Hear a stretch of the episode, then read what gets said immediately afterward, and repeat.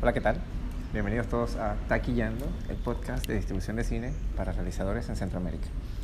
Este episodio lo vamos a dedicar a los premios de la Academia, conocidos popularmente como los Oscars. Pero nos vamos, nos vamos a enfocar específicamente en la categoría de Mejor Película Internacional. Y por ello, hoy nos visita una gran amiga de la familia de Taquillando, Marisela Zamora. Ella es productora, fundadora de la empresa Fábrica de Historias y en el 2014 manejó la campaña para los Oscars de la película costarricense Princesas Rojas, de la directora Laura Astorga. Bienvenida Marisela y gracias por acompañarnos. No, muchas gracias por la invitación. Muy honrada de estar en este programa. Gracias, a nosotros nos da mucho gusto tenerte en el programa y bueno, le mandamos saludos a Laura también, que puede estar escuchándonos. Bien, este año se ha notado una competencia interesante en muchos aspectos, eh, porque el perfil de las películas y los actores que hay es bastante alto, así que eso hace, sube las expectativas. Eh, pero también eh, en cuanto a la categoría de mejor película internacional, que antes era llamada mejor película en lengua extranjera, eh, para esta edición han tenido la mayor recepción de proyectos en los años que lleva la categoría. 93, submissions hay este año. Correcto. En competencias, es histórico. Claro, hasta el 2017 el récord había sido 92 y finalmente lo, lo superaron. Y de esas 93, 15 son latinoamericanas. O sea que hay un buen chance de que haya representación de nuestra región en la edición número 92 de estos premios. ¿no? Y que curiosamente en los dos últimos años ha premiado cine latinoamericano. Roma el año pasado y ahora y también una mujer fantástica de Chile en el 2017. 2017. 17. Muy bien. Y bueno, bien, entrando en materia ahora sí, eh, hablamos de Princesas Rojas, ¿no? Que es una película costarricense en el 2014, ¿no? Es en el 2014 cuando hicimos el, eh, nuestra campaña para para entrar al para entrar al para entrar al shortlist. Claro, claro. Hay varias campañas, entonces. Claro, e-, eso es lo que vamos a hablar. Ajá, correcto. Perfecto. Ok, vamos a ver, cuéntanos un poco sobre ese, eh, ese proceso. Primero aclaremos qué es el shortlist, para que la gente entienda, la, puedan entender a qué eh, eh, se refieren o, cómo es ese proceso, o sea, qué, qué, representa eso en el proceso para ir a los Oscars. Bueno, primeramente lo que necesitas es para estar en competencia, para aspirar a un shortlist, es que tu país te tiene que elegir como la película representada eh, y el país envía esa película a los premios a la academia. La academia tiene que aceptar ese submission, quiere decir que tienes que cumplir una serie de requisitos eh, que tienen que ser cumplidos eh, y una vez que empezás, entras en, ese, en esos 93 submissions, que es este año, empieza lo que se llama el, el Oscar Season, que inicia en octubre de cada año, donde todas las películas en general empiezan a competir, a competir y tienen que hacer una campaña de relaciones públicas o con publicistas para poder entrar a un shortlist. Eh, un shortlist es una elección de nueve películas en el caso de, de lengua extranjera, eh, de película internacional, perdón, donde tenés, tenés estos dos meses para hacer tu campaña. Octubre, noviembre y en diciembre, más o menos alrededor del 14, el 16 de diciembre en este año, van a dar este shortlist que son de 93, sacar las nueve que entran en otra ronda de campaña para llegar finalmente a las cinco nominadas. Vale, y, y cuando ya llegan al shortlist, o en ese proceso del shortlist, ¿quiénes votan por esa película? Son 500 miembros de la academia que votan sobre un screening, no sobre un link lo que quiere decir que en esta categoría todos los miembros de la academia se reúnen en Los Ángeles para poder hacer su votación. La academia, cuando decimos screening, quiere decir que la academia siempre da un screening por película, eh, donde los miembros tienen que ir. Para eso necesitas hacer una campaña para que vayan a ver tu película eh, y sobre ese screening pueden generar su voto. Mm, vale, vale. Y en el caso particular de Princesas Rojas, ¿en qué etapa entraste tú? Yo entré desde el puro inicio. Eh, nosotras habíamos visualizado que era posiblemente la película más apta para entrar a los Oscars de lo que estaba ese año en competencia. El Centro de Cine decide lo mismo y entramos desde ese preciso momento. Eh, desde que nos dicen, nos dan la noticia de que sí, efectivamente somos la entrada oficial de Costa Rica para los premios Oscar eh, y a partir de ahí empezamos a generar nuestra campaña, a trabajar de la mano con la academia eh, para poder ser aceptadas y demás. Y ahí estuvimos en el Oscar Season trabajando de la mano con unos publicistas en Los Ángeles, haciendo nuestra campaña para poder llegar al shortlist. Siempre es la campaña de esos dos meses, tu objetivo es poder entrar en tu shortlist y finalmente, claramente, llegar a ser una nominada. Claro, claro. Y curiosamente esta peli estrenó en un festival internacional, creo que fue Berlinale. Sí, estrenamos en Berlín eh, en, la, en la categoría...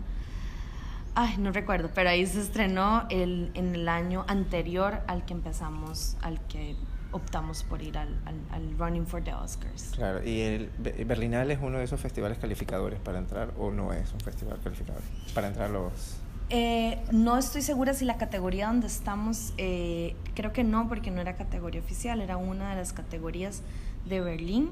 Eh, pero nosotros teníamos ya los, lo que necesitábamos. Habíamos estrenado en nuestro país, habíamos estado por más de siete días en salas de cine, habíamos tenido cobertura de prensa y ya estábamos en un, en, un, en un circuito de festivales funcionando. Y no habíamos estrenado ni en DVD ni habíamos estrenado en, ninguna plataforma en internet ni en televisión abierta, que son varios de los requisitos para que puedas seguir siendo elegible. Y cuéntame una cosa, volviendo a, esa etapa de, Berlinale, ya el tema de los, o sea, la, oportunidad de los Oscars, ¿era una un objetivo que tenían establecido? ¿Pensaron en algún otro premio, los Goya de repente? ¿O, ¿O fue algo que se fue explorando paulatinamente a medida que la película no, iba No, no sé, no sé, yo no estuve desde el inicio de la película, pero tampoco era algo a lo que nosotras cuando en, el momento que entré estábamos visualizando. Eh, y, y, la película no se planeó en función de eso. Eh, y no, tampoco se hizo narrativamente ni con específicas elecciones a partir de eso. Eh, creo que eso sí lo hacen como cinematografías un poquito más avanzadas, pero que igual sería bueno que las películas lo puedan visualizar. Eh, entonces fue un poco más como de, del día a día y cuando ya vimos que pues, porque además depende mucho de cuáles son las películas que salen ese año en tu país, en qué año vos estrenás y cuando ya llegas a, y ves eso y, ves que sos la que tiene las dos chances, la oportunidad, el tema que nosotros teníamos podía hacer mucho clic con los miembros de la academia, entonces fue cuando decidimos hacer una campaña pues a lo grande. Vale, y entrando ya en el tema de, de, la campaña en sí, eh, eh, sería bueno compartir un poco el proceso, pero antes de eso, ¿Ustedes tenían alguna idea de qué era hacer una campaña para los Oscars? ¿Se refirieron con alguien? ¿Cómo fue eso? No? Porque cuando te llega esa noticia, ah, mira, tu película es la que va a representar eh, al país, y dices, ok, chévere, pero ¿y qué sigue? ¿Y qué? Sí, ¿qué hace una? O sea, ¿espero que me llamen o qué hago? En realidad no sabíamos nada, el país nunca había hecho una campaña, nosotros fuimos la primera campaña de, los, de Costa Rica para los premios Oscar. Eh, Laura se conectó con nuestros publicistas, eh, creo que pues alguien la tuvo que haber conectado y ahí empezamos a entender lo que significaba monetariamente y lo que podría significar como ventana para nuestro país y para la directora en ese momento. Eh, entonces no, no sabíamos nada, realmente nadie sabía nada en Costa Rica. Entonces fue un proceso como de aprendizaje, de descubrimiento, de prueba y error. Eh, y además que teníamos unos publicistas que de verdad fuimos bastante afortunadas, que nos hicieron un acompañamiento casi que de paso a paso para poder sacar la campaña adelante de la mejor manera. Muy bien, muy bien. Y bueno, siempre se habla de que eh, las productoras o, los estudios hacen una inversión gigantesca en cuanto a las campañas de promoción para los Oscars. eso, eso está claro. O sea, solo el año pasado, lo que el tema de Roma, Alfonso Cuarón, que la película costó 20 millones, pero Netflix, que está detrás de la peli, invirtió 75 en la promoción, de los Oscars solamente. Entonces, cuando escuchas estas cifras dices, ok, bueno, Roma es un caso, claro, Roma es un caso particular porque Roma estaba apostando a otras categorías. Eh, que no es el caso de todas las películas latinoamericanas. Y la verdad es que cuesta mucho que puedas ya llegar hasta, eso, hasta ese espacio. Un director como Alfonso Cuarón, por supuesto que tiene una infraestructura que le puede sostener eso. Eh, pero las campañas son muy costosas. Eh, yo creo que si uno, si uno está proyectando tener su película ahí, tiene que saber que de entrada va a necesitar mínimo 50 mil dólares para su campaña para hacer cosas muy mínimas, eh, pero que pueden significar que la película llegue a un shortlist. Igual, si no tenés una peli que te sostenga esa inversión, también es complicado porque necesitas una película que se defienda por sí misma, porque por más campaña que hagas, si la peli no se vende, es, es exacto, es, el dinero está ahí, está bien invertido, es una buena ventana para el director, para el país, pero igual si la peli no responde, Claro, claro. ¿Y ustedes pusieron algún techo de hasta dónde estaban dispuestos a invertir o en realidad se trabajaron desde el mínimo y lo que consiguieran sobre el mínimo pues lo Básicamente, hicimos como un escenario ideal de lo que nos, nos, nos gustaba, nos hubiera gustado hacer eh, y empezamos a hacer un fundraising, no teníamos absolutamente nada, un 5. Eh, en ese momento contamos con el apoyo de nuestro país, de nuestro Ministerio de Cultura eh, y nosotros sí que fuimos bastante sagaces de ver esto como una oportunidad para el país, para la cinematografía, para vender a Costa Rica como un lugar donde se pueden hacer películas. Entonces tuvimos un apoyo pues bastante fuerte, que creo que si eso hubiera pasado ahorita con la maquinaria más grande que tenemos a nivel turismo, hubiera sido aún más efectivo. Entonces hicimos un escenario donde nos sintiéramos cómodos y cómodas con las acciones de marketing que estábamos haciendo. Además, si Netflix, por ejemplo, ahora que pusiste el ejemplo de Cuarón, ellos estaban aplicando otras categorías, entonces eso hace que la campaña de la película se vuelva más masiva. En el caso de cine extranjero o película internacional, la campaña se hace diferente a estar en una categoría que sea como mejor película o mejor director y así. Entonces también la campaña es distinta. Y la campaña, por ejemplo, cortometrajes también es muy distinta. Eh, cada campaña tiene como su particularidad y para nosotros era tener una buena campaña eh, y buscamos la plata para poder pagar eso. Me imagino. Y bueno, hablando de, de, la campaña, ¿cómo llegaron a, o sea, definieron un concepto como en toda campaña, ¿no? ¿Cómo, cómo decidieron eh, por qué línea ir? Porque es una película política, pero sale en un momento donde empieza a hablarse mucho de la presencia femenina en el cine y está, tiene dos protagonistas mujeres, es una directora mujer, o sea, había mucho de este concepto que todavía en ese momento era algo nuevo, digamos. Y, y también cómo lo ataron al tema marca país, que fue una alianza muy interesante que, que me parece que hicieron ustedes. Em, bueno, básicamente cuando nos reunimos con Joshua, que, es, que era nuestro PR, en Los Ángeles eh, llegamos a varios, a, varios fortalezas del proyecto. Eh, primero que estábamos hablando un tema de los cuales las personas de Estados Unidos estaban muy enteradas, que eran las guerras de los 80 por Reagan y por pues, todo el contexto histórico eh, sociopolítico que había detrás de eso. segundo, que como bien apuntás, era una película dirigida por una mujer, lo cual es la presencia de mujeres directoras en Hollywood desde el menos del 5%, entonces sabíamos que eso era un punto muy importante y ese era nuestro segundo punto fuerte en la película. Y tercero, que Costa Rica es un paraíso donde todo el mundo quiere ir. Y entonces decíamos, bueno, si usted quiere hacer una película, ¿por qué no bailas en Costa Rica? Eh, y las personas, Estados Unidos es nuestro principal mercado. Eh, a nivel turismo. A nivel turismo. Eh, y las inversiones además de nuestro país están muy enfocadas en el mercado estadounidense y el mercado europeo, eh, la, atracción de inversión. Entonces esas eran nuestras tres, nuestras tres líneas.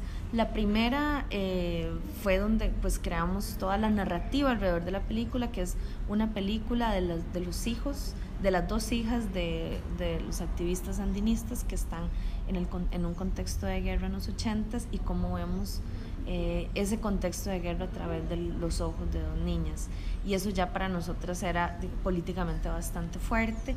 Em, y después, con el caso de Laura, eh, de ser ella una mujer y teníamos mujeres protagonistas, era cómo la conectábamos con las mujeres de la industria y esas mujeres de industria se sentían pues conectadas con nosotras de alguna manera.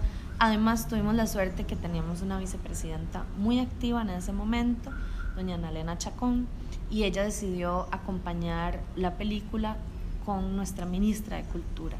Entonces era una presencia muy femenina de mujeres tomadoras de decisiones, eh, que fue una estrategia muy política de parte nuestra y de cómo llegar a ciertos miembros de la academia. Y después, eh, de tercero, era como, bueno, nuestra estrategia, finalmente sabíamos que llegar a un shortlist era sumamente difícil, eh, máxima cuando empezás a competir con Argentina, México y tal. Eh, y una tiene muy claro eso, entonces nuestro eh, motivo ulterior era, bueno, vendamos a Costa Rica porque esto finalmente, si no logramos, le tiene que quedar al país. Y eso es una visión muy clara que teníamos y que yo personalmente sigo teniendo, es como cómo colocamos a Costa Rica en ese espacio para que la cinematografía siga creciendo. Claro, claro. muy buena estrategia. Y aparte de esa alianza con el gobierno, ¿desarrollaron algún tipo de alianza con empresa privada, con alguna figura en particular? En realidad tuvimos el apoyo de Florida Bebidas, eh, que es una de las empresas, es la, empresa más grande de bebidas que hay en Costa Rica. Ellos eh, distribuyen la cerveza imperial en Estados Unidos, en Los Ángeles específicamente, y ellos nos dieron apoyo en especies y el resto fue con puro gobierno eh, y pues básicamente así. Cabe decir que era la primera campaña, entonces cuando empezás a unir a la empresa privada es complicado vender algo que no se ha probado, que no se ha hecho.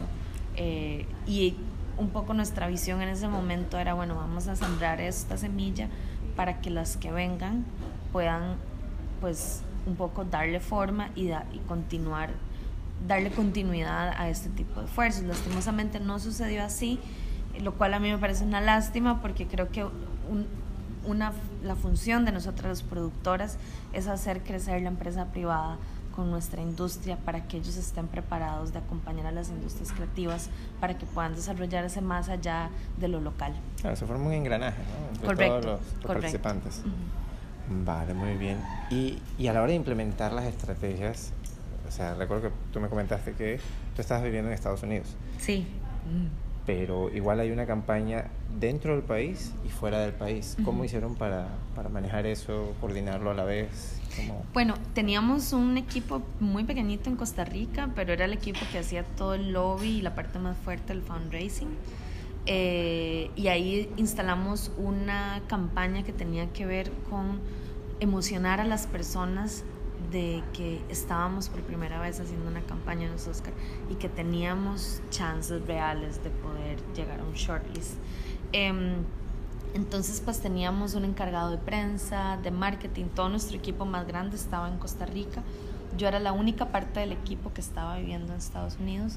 Entonces a mí pues me tocó hacer toda la coordinación eh, y toda la producción con el equipo que teníamos en Los Ángeles, que eran nuestros publicistas realmente eh, parece que todo se escribió porque no, no lo planeamos así y todo funcionó de una manera bastante, no sé, de verdad que uh, si lo hubiéramos planificado no, no hubiera salido así. Y entonces em, fue, fueron horas de horas de coordinación, de poder tener los equipos sincronizados, de, el, equipo más fuerte era el de fundraising porque era eh, estar dándole muchísimo seguimiento al gobierno, los gobiernos son muy burocráticos, pero sí que realmente se creó una conciencia de la importancia de poder colocar el país en estas narrativas que son muchísimo más masivas y que eso desemboca en otro montón de, de acciones afirmativas que se hacen para el sector audiovisual en Costa Rica. Muy bien, muy bien. Y me decías que eh, la dinámica para llegar al shortlist es screenings que hacen a una cantidad particular de miembros. ¿Qué les da la, la, organización de los Óscares para, para, realizar esto? O sea, ¿les da algún tipo de beneficios? ¿Ustedes tienen que organizar esto? En realidad los Óscares lo único que hacen es ponerte un screening en el horario que ellos decidan en el lugar donde ellos decidan. Puede ser cualquier sala de cine. Puede ser, eh, eh, ellos ya tienen su organización y lo que hacen es montar las listas de los 93 submissions y te dan un horario y estás ahí. Eh, eso es lo que hace la campaña, eso es lo que hace la Academia por Vos, única y exclusivamente. Eh, y aparte de eso, nosotros decidimos hacer nuestra campaña que estaba basada en publicación de piezas de prensa en las revistas más importantes de Hollywood, en Variety, The Hollywood Reporter, en The Rap, y después hicimos tres screenings más, seguidos de eventos para poder, para poder hacer un meet and greet con la, con la directora, con las actrices. Entonces, pues fue una semana de campaña donde nos fuimos a Los Ángeles eh, con, pues, con todo nuestro equipo. La vicepresidenta nos acompañó de la República, nos acompañó la ministra de Cultura, nos acompañó el director del Centro del Cine. Eh, es decir, teníamos una infraestructura política apoyando el proyecto y lo más interesante es que nuestra primera acción de comunicación más fuerte fue hacer un desayuno con las mujeres de la industria eh, convocado por la vicepresidenta de la República de Costa Rica.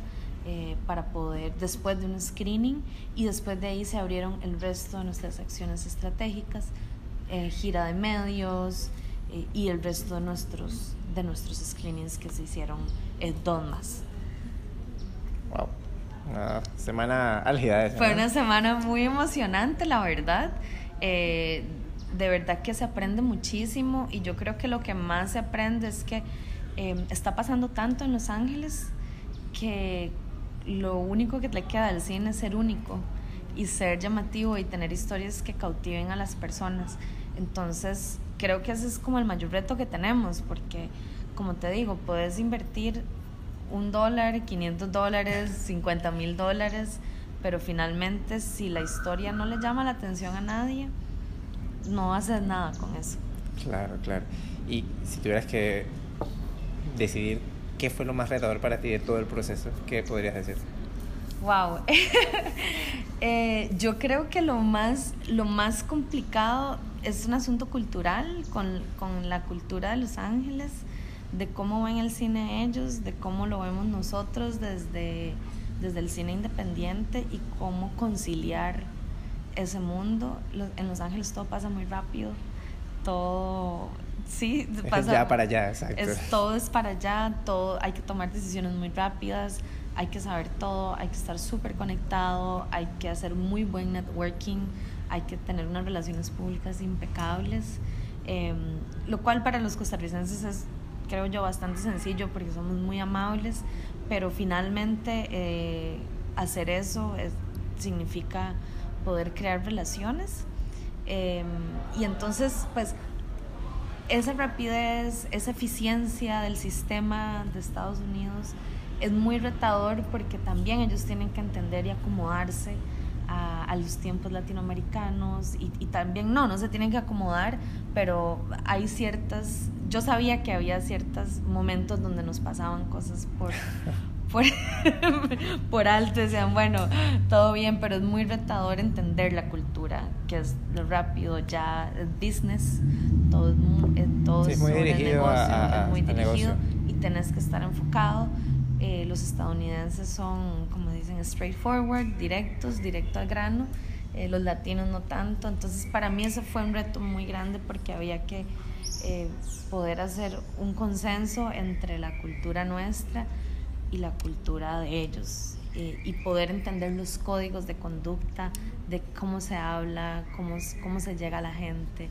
Es, y es un aprendizaje que tenés en campo, no, no te lo pueden decir, ¿sabes? Pero no, claro, no es lo mismo, no es lo mismo vivirlo que, que, te lo cuenten. Wow, wow, excelente experiencia esa, definitivamente. Y bueno, y felicitaciones, ¿no? Porque que, que, lograran todo eso sin tener experiencia previa, o sea, sabes, que no fue algo tan planificado desde la base y que igual pudieron agarrar el toro por los cuernos, por decirlo de alguna forma. Sí, no, y lo que está bien es, yo creo que la fórmula del éxito es tener un publicista que te acompañe, un publicista que se preocupe por tu película, un publicista que te trate con cariño y que quiera la historia y que te venda bien la historia. Eh, si vos tenés eso, ya el resto es muchísimo más sencillo, porque es alguien que te va a decir, bueno, estos son los pasos. Obviamente hay que tener una producción impecable por detrás eh, estar pues trabajando en el ritmo de ellos y poder dar respuesta pues a, a lo que necesitan. Deadlines, entregar los DCPs a tiempo, eh, poder llegar a las entrevistas, Eh, he escuchado historias de directores que dejan a medios de comunicación plantados. Wow. Eh, eso, es un eso es un pecado. Eh, y en Los Ángeles que te den un espacio de televisión, por ejemplo, es, es realmente difícil. Entonces son muchísimas cosas que están ahí que tenés que estar pues encima y cumpliendo a detalle. Me imagino. Bueno, te, agradecemos por compartir tu experiencia con nosotros, verdad que ha sido una gran cantidad de información, eh, pero muy buena, muy, muy, muy buena. Y bueno, bien, como ya conoces, siempre cerramos eh, cada episodio con el segmento de Porque nadie me dijo. Así que eh, le vamos a pedir a Marisela que nos dé tres recomendaciones en su experiencia